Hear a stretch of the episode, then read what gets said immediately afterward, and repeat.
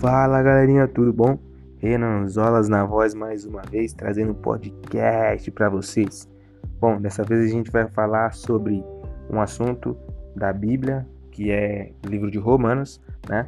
O tema desse podcast é Deslumbrando Romanos. Ele vai ter dois EP, isso daqui é o primeiro, então, sem mais delongas, bora lá!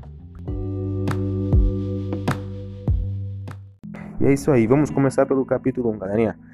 No capítulo 1, Paulo vai começar dando graças a Deus por meio de Jesus Cristo, seu Filho, pois através dele, por ele, para ele, o evangelho da fé tem sido anunciado pelo mundo. Né? Ah, Paulo destinou né, o livro de Romanos, essa carta de Romanos, para a sua igreja de Roma. Né? Ele vai dizer o quanto desejava ver os seus irmãos de Roma.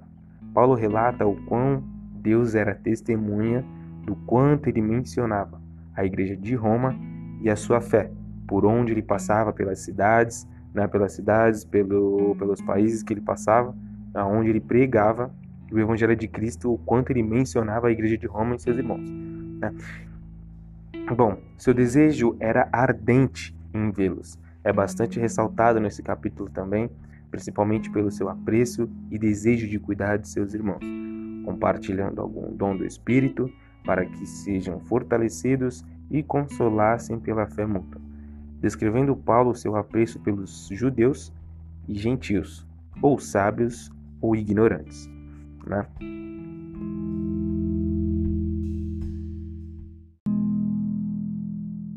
Seguindo um pouco mais à frente, Paulo vai falar sobre a justiça pela fé, dizendo que não se vergonha do Evangelho, pois é o poder de Deus para a salvação de todo aquele que nele crê.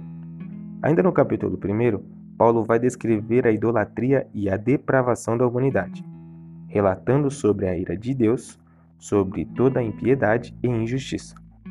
Paulo relata também a forma a qual Deus enxergava-nos como indesculpáveis, pois desde a criação do mundo, a divindade e o poder de Deus se estendem e são claramente vistas pelas coisas que foram criadas. Paulo então continua dizendo que nós humanos, naquela época no caso, né, conheceram a Deus e não o glorificaram como Deus. Seus pensamentos se tornaram fúteis e seus corações se tornaram insensatos, e então obscureceram-se. Os sábios se tornavam loucos, né? Uh, mudaram a glória de um Deus incorruptível em imagem de homem corruptível, e então Deus os entregou as suas concupiscências de seus corações, para se desonrarem seus corpos entre si. Então, as suas paixões vergonhosas né, vieram à tona, ficaram mais visíveis. Então, homens e mulheres mudaram suas relações sexuais naturais e inflamaram-se uns com os outros.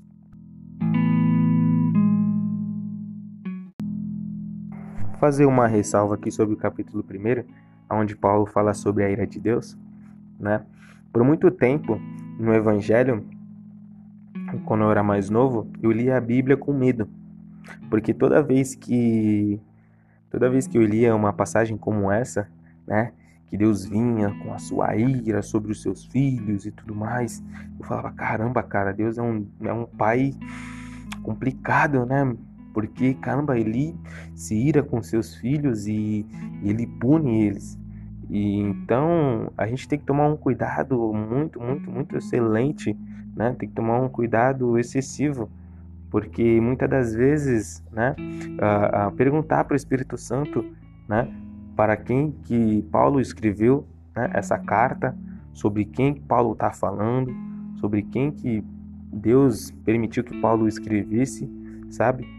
E, e que isso não faça a gente perder a nossa fé em Jesus, a nossa fé em Deus, né? De reconhecer o nosso Deus, o nosso Pai, como um Pai amoroso, um Pai que ama de verdade, um Pai que cuida, sabe? Porque Deus realmente ele teve seu momento né, de ira com, com o povo no passado, né? Nas Sagradas Escrituras, né? No, no Antigo. E então, só que hoje é totalmente diferente. Depois da morte de Cristo, tudo isso se resolveu. Então, quando você for ler a Bíblia, uma pequena dica, pergunte ao Espírito Santo. Se você lê um, uma passagem como essa, a qual Deus demonstra sua ira, pergunte ao Espírito Santo: para quem que ele era essa carta, para quem que é esse texto, o porquê desse texto, para você não se confundir, porque o que muitas das vezes muitas igrejas religiosas vão pregar é que Deus é um Deus irado, um Deus que pune o tempo inteiro. Na verdade, Deus é um Deus que é um pai, ele é amável, ele é incrível, ele cuida dos seus filhos, tá bom? Tamo junto. Então vamos embora para o capítulo 2.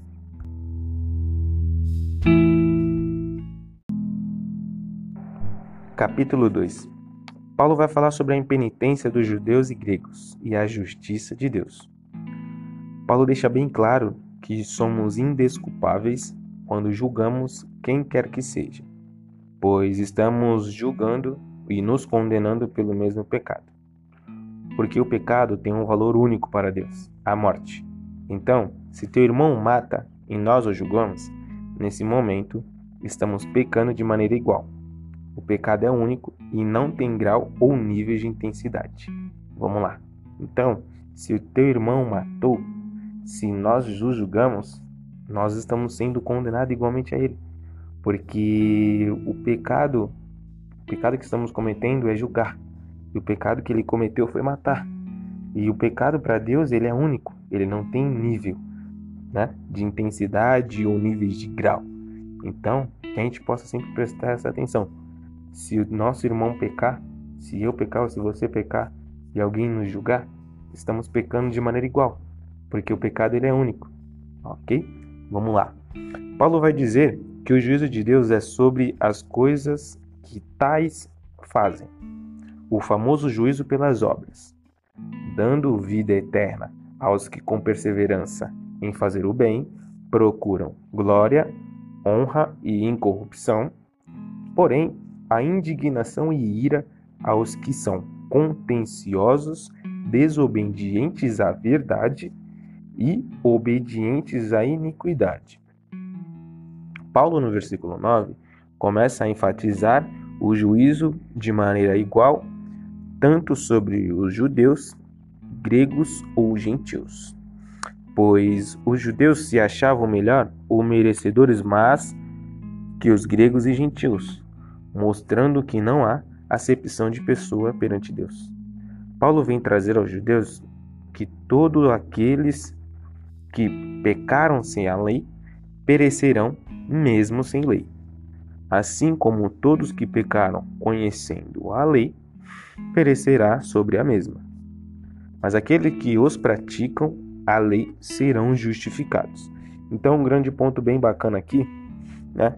Uh, bom, Paulo vai dizer, né? Os judeus se achavam merecedores mais do que os gregos ou gentios, e Paulo vem trazer né? Essa acepção fala: não, não, não, não, somos todos iguais, independente da incircuncisão, da, da circuncisão, né? de conhecer ou não a lei, somos todos pecadores diante de Deus. Então, é mais ou menos nessa base do que Paulo vem trazer para nós. Né? Então, na mesma questão, né? ah, então se o gentio ou o grego pecou, por mais que não conhecesse a lei, ele estaria pecando e ele pereceria, né? porque ele não conheceu a lei, mas ainda assim praticou pecado.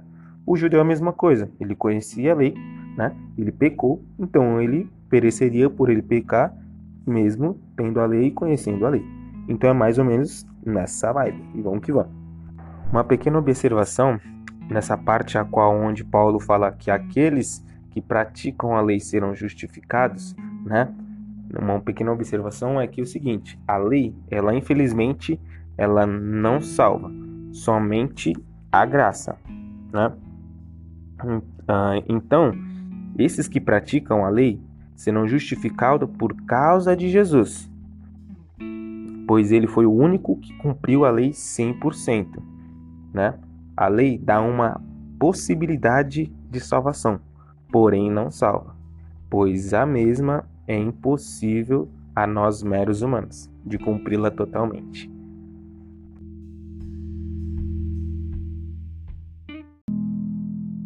É isso aí. Paulo vai falar um pouco da lei para com os judeus, que estavam convencidos por saberem da lei. Eles achavam que por ter conhecimento da lei, isso já os garantia a salvação. Por isso Paulo os adverte sobre os ensinamentos para os gentios. fazendo os judeus muitas das vezes diferente daquilo que pregavam aos gentios, né? Judeus que a circuncisão se tornava incircuncisão com esse tipo de atitude, pois a circuncisão e o conhecimento da lei não era uma garantia, somente uma marca diferenciada em seus corpos entre judeus e gentios. Bom, então Paulo vai dizer um pouquinho, né, sobre essa questão da lei com os judeus e gentios, porque os judeus eles se achavam né, melhores que os gentios ou os gregos, porque os judeus eles eram circuncidados, né? E essa era uma diferença entre judeu e gentil, né? Só que infelizmente os judeus eles achavam que por eles conhecerem a lei, por serem circuncidados, eles achavam que eles eram salvos. Então eles poderiam pecar, praticar qualquer ato de pecado, seja roubar, cobiçar, adulterar, né? E ele quando o ensinamento é pregado aos gentios dessa maneira, né, o, o, muitos judeus pregavam dessa forma, porém não viviam. Então, ou seja, eu, como se eu fosse judeu, eu pregasse que eu não deveria roubar e roubo, né? Eu prego aos gentios que não se deve roubar, mas por trás de todo mundo eu acabo roubando. Então, Paulo vai advertir e fala, cara, a circuncisão de vocês acaba se tornando incircuncisão porque o conhecimento da lei não adianta, não, não traz a salvação de verdade. Isso é só uma marca que diferencia vocês, judeus, para os gentios. Então, se você tem essa marca, se você tem o conhecimento da lei, cumpra-o, né? Faça cumprir aquilo que é necessário. Não pregue algo que você não vive. É muitas das vezes o que a gente vive hoje, no, nos dias de hoje, atualmente. Muitos que se dizem cristãos, né? Pregam, mas infelizmente não vivem.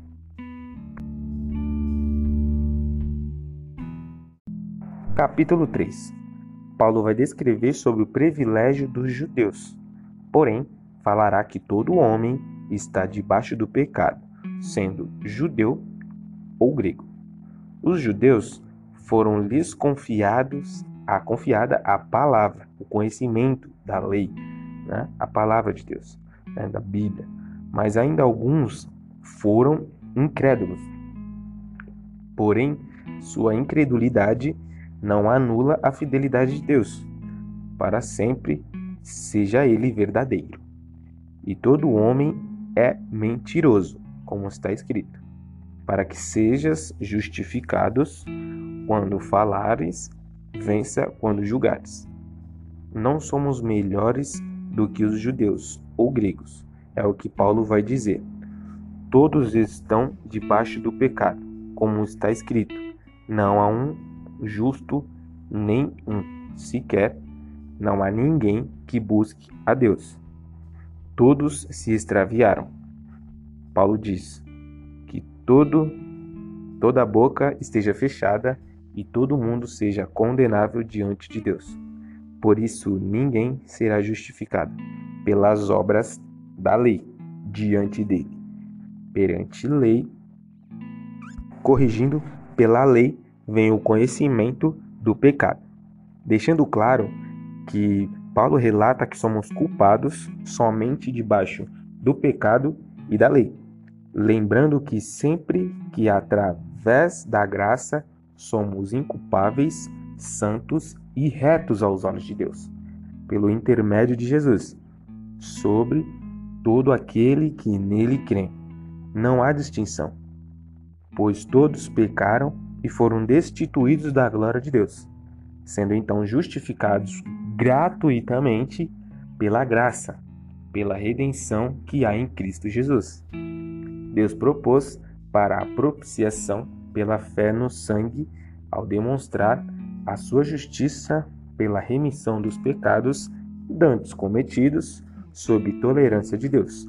Em tempo presente, Deus é justificador daquele que tem fé em Jesus, não imputando o conhecimento da lei, mas reforçando que a salvação e a justificação foi dada a judeus e gentios, através da fé em Jesus, sendo Deus de toda a terra.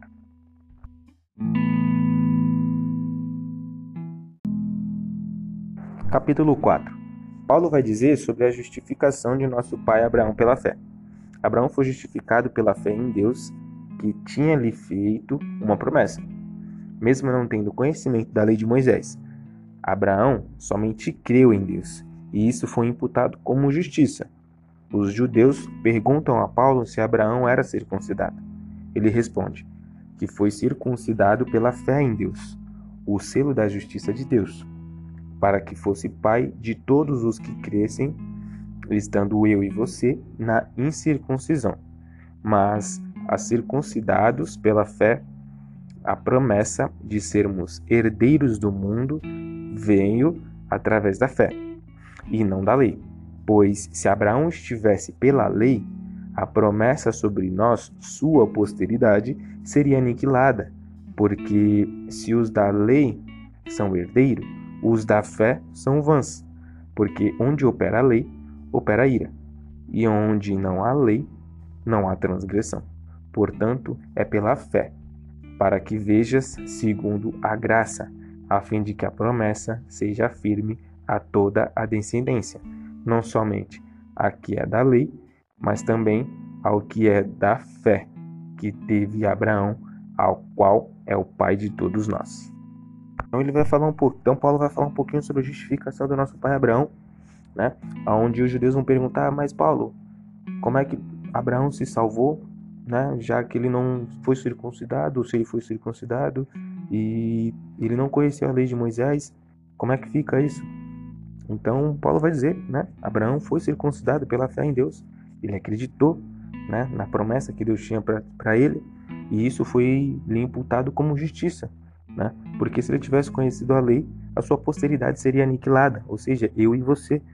Então, seja, porque se os da lei são herdeiros, o da fé que somos eu e você, não teríamos direito, né? Então, é aí que entra, para que veja segundo a graça, a fim de que a promessa seja firme a toda a descendência, não só somente os que é da lei, mas também os que são da fé. Então é isso aí. Somos todos um só somos todos salvos, remidos no Espírito Santo e na fé em Jesus.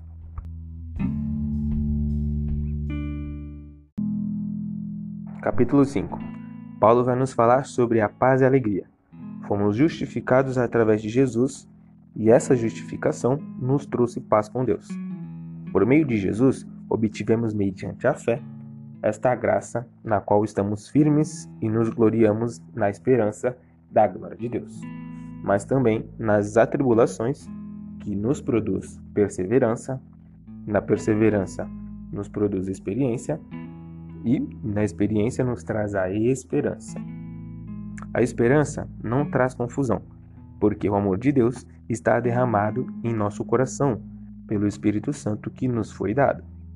Paulo vai dizer e explicar que através de um homem que foi Adão, o pecado entrou no mundo e pelo mesmo entrou a morte, e então foi passada para todos os homens, porque todos pecaram.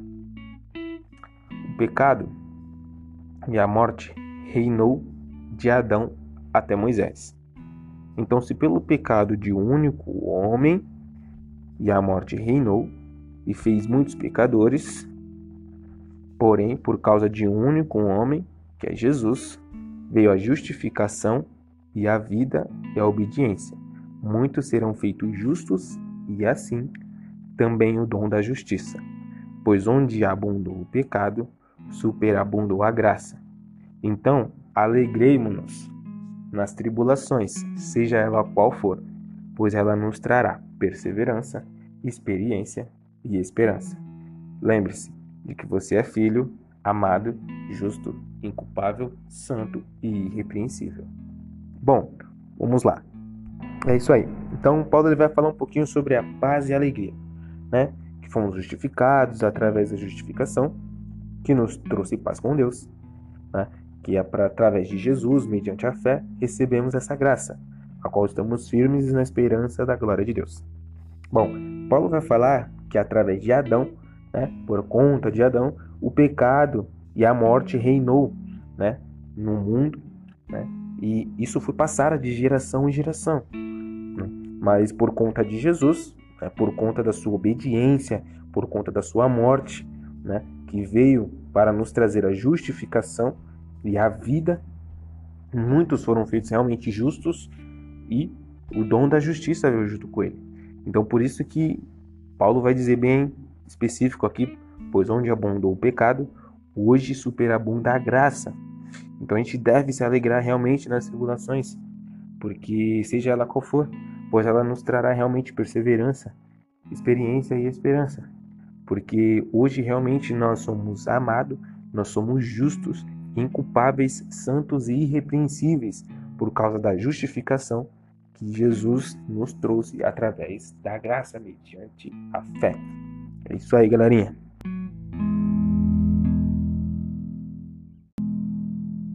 Capítulo 6. Capítulo 6, Paulo vai nos trazer já de cara uma pergunta, né? Permaneceremos nós no pecado para que a graça se torne mais abundante? Ele responde de modo nenhum. Pois se nós permanecermos no pecado, quer dizer que ficaríamos, ficamos fora de Deus. Se permanecermos fora de Deus, se permanecermos no pecado, não podemos desfrutar da graça e da religação do propósito eterno em relacionamento com Deus. Sendo assim, sepultados com Ele e também ressuscitado como Cristo ressurgiu dentre os mortos, pois agora vivemos uma novidade de vida. Pois agora nós partilhamos da mesma vida de Jesus, pois nosso corpo para o pecado foi sepultado com Cristo. Hoje vivemos pelo mesmo Espírito que ressuscitou Jesus e vivemos assim como Ele. Não somos mais escravos da lei. Agora não façamos as coisas para obter a vida. Agora somos escravos da lei, mas manifestando vida naturalmente, porque agora partilhamos do poder da vida de Deus. Uma vez liberto do pecado, somos servos da justiça. Agora, livres do pecado e feitos servos de Deus, manifestaremos o fruto para a santificação e, por fim, a vida eterna.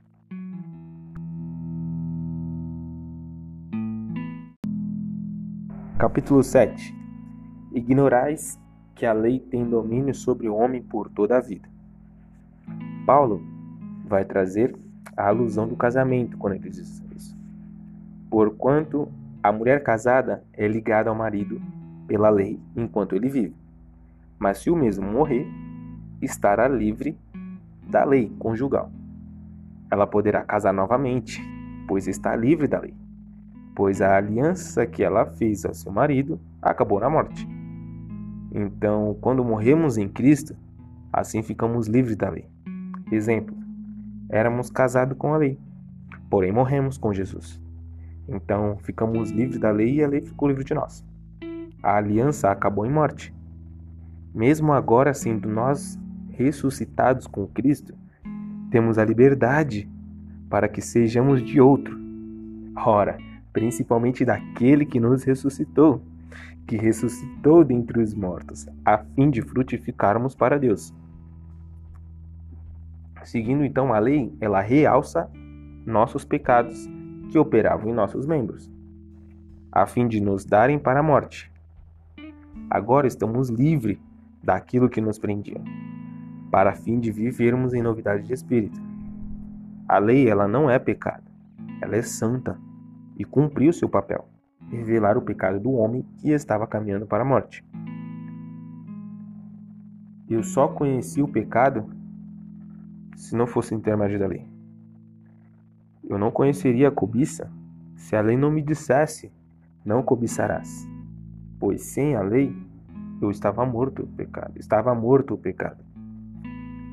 Paulo dá alusão de sua experiência com Cristo, que outrora estava sem lei, depois que teve seu encontro com Jesus. Porém, dias depois do seu encontro, por ser muito religioso, viu que estava entrando em um conflito pois somente em Jesus ele realmente encontrou vida. E na lei, sempre que tentava fazer algo por mérito ou esforço, se via novamente preso ao pecado e à morte, percebendo que era impossível cumprir a lei. E o que eu quero, não faço. Mas o que não quero, esse faço, Paulo vai dizer. Se faço, consinto que a lei é boa, de maneira que se faço, já não sou eu quem faça, mas sim o pecado que habita em mim. Então, se me deu o Espírito que ama a vida e deseja, mas por isso não consegue manifestar, porque a lei me mostra que a minha natureza não permite. Por isso, Paulo pergunta: Quem me livrará do corpo desta morte? Jesus é a resposta. Somente em graças a Deus por Jesus, que por entendimento fundi sua vida comigo, com a sua, né, mudando a nossa natureza para que possamos compartilhar vida e ser livre desse corpo de morte. Então, a lei ela não é pecado. A lei ela é realmente aquilo que ela deveria ser. Ela veio revelar o pecado do homem que estava caminhando para a morte. Só que ela infelizmente a lei ela só exalta os meus erros, os meus pecados. Ela não exalta aquilo que Cristo fez. Ela não exalta aquilo que Deus tem para fazer. Ela só me mostra os meus pecados. Só que os meus pecados já foram pagos por Jesus. Toda vez que eu tento pela lei, eu quero estar mais próximo de Jesus, eu quero ser como ele. A lei fala: não, não tem como, você é falho, você cobiçou, você adulterou, você roubou. Mas Jesus pagou tudo isso. Nós morremos com ele e renascemos, ressuscitamos dentre os mortos e hoje vivemos. Então a lei ela é boa, ela é santa, ela cumpriu seu papel. Mas infelizmente não conseguimos achar vida nela. Então, acorda, deixa um recado para você. Não tente achar vida na lei. O único lugar onde você vai achar vida, o único lugar onde eu encontro vida é na graça de Jesus, mediante a fé, mediante a renovação da mente. É exatamente isso. É o único lugar onde eu vou achar. Em Jesus. Capítulo 8. Nenhuma condenação há, é o que Paulo vai dizer, para os que estão em Cristo Jesus. Pois agora ele é a nossa vida e partilhamos dessa vida, que nos livra do pecado e da morte. Então, o que era impossível à lei, pois a lei não era ruim, só a nossa, só a nossa natureza, que não conseguia manifestar a vida por causa dela. Deus resolveu enviando seu filho Jesus, em natureza humana, para levar sobre si essa natureza que estava separada de Deus, e também o pecado e as suas enfermidades. A lei nunca conseguiu mudar a natureza do homem, mas Deus fez a partir de Jesus, para que não andássemos mais segundo a carne, mas segundo o Espírito. Quando Paulo fala sobre a carne, Paulo fala sobre justiça própria. Quem se inclina para o Espírito, vivemos naturalmente a vida do Espírito. Estar na carne é tentar viver por si mesmo sem a natureza de Deus. Paulo afirma no versículo 9 que vós não estás na carne, mas se de fato o Espírito de Deus habita em vós, tendo crendo na obra de Cristo. Se alguém não crê que tem esse espírito, esse tal não é dele. Então, Paulo vai dizer, né? Ei, a nossa vida é Jesus. Nós partilhamos vida agora.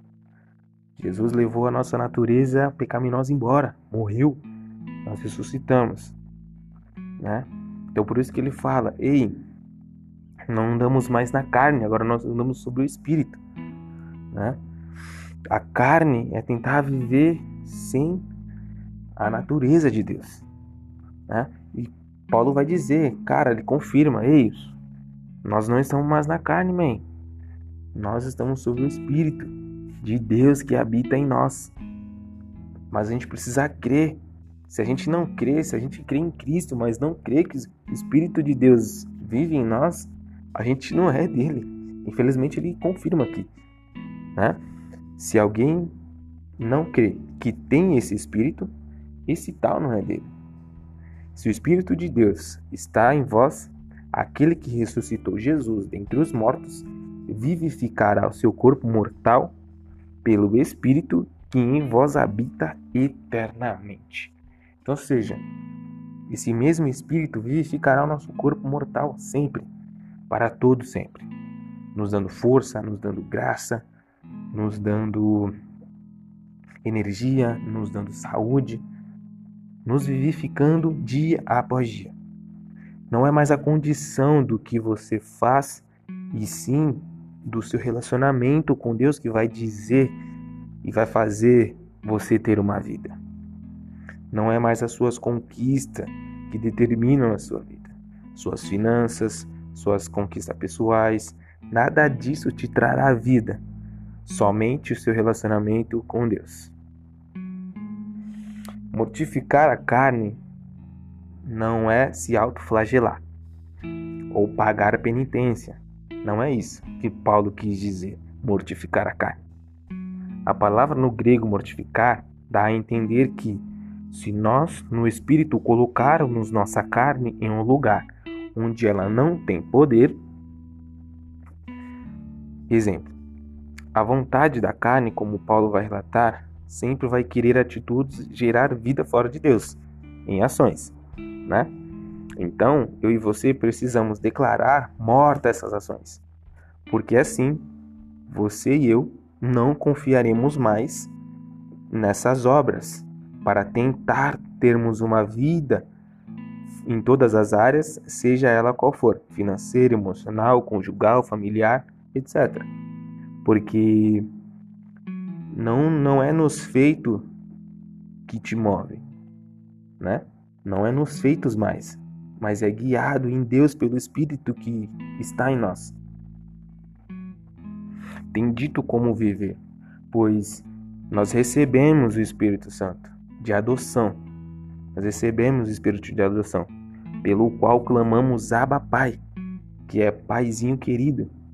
Pois se somos filhos, somos também herdeiros de Deus e co-herdeiros de Cristo, pois com ele sofremos, também com ele sejamos glorificados.